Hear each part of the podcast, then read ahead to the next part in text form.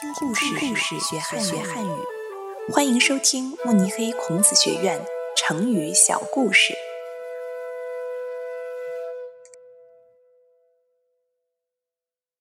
孤注一掷，出自《宋史·寇准传》《晋书·何无忌传》，改编者郝文超。北宋时期有一个奸臣叫王钦若。他很嫉妒宋真宗，很重用宰相寇准。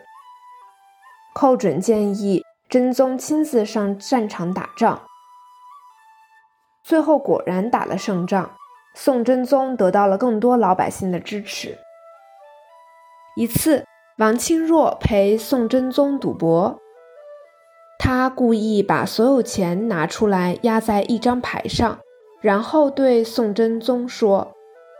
皇上，寇准让您亲自上场打仗，他就像是把所有的牌都压在了您的身上，但是他完全没有考虑到这样做对您来说很危险。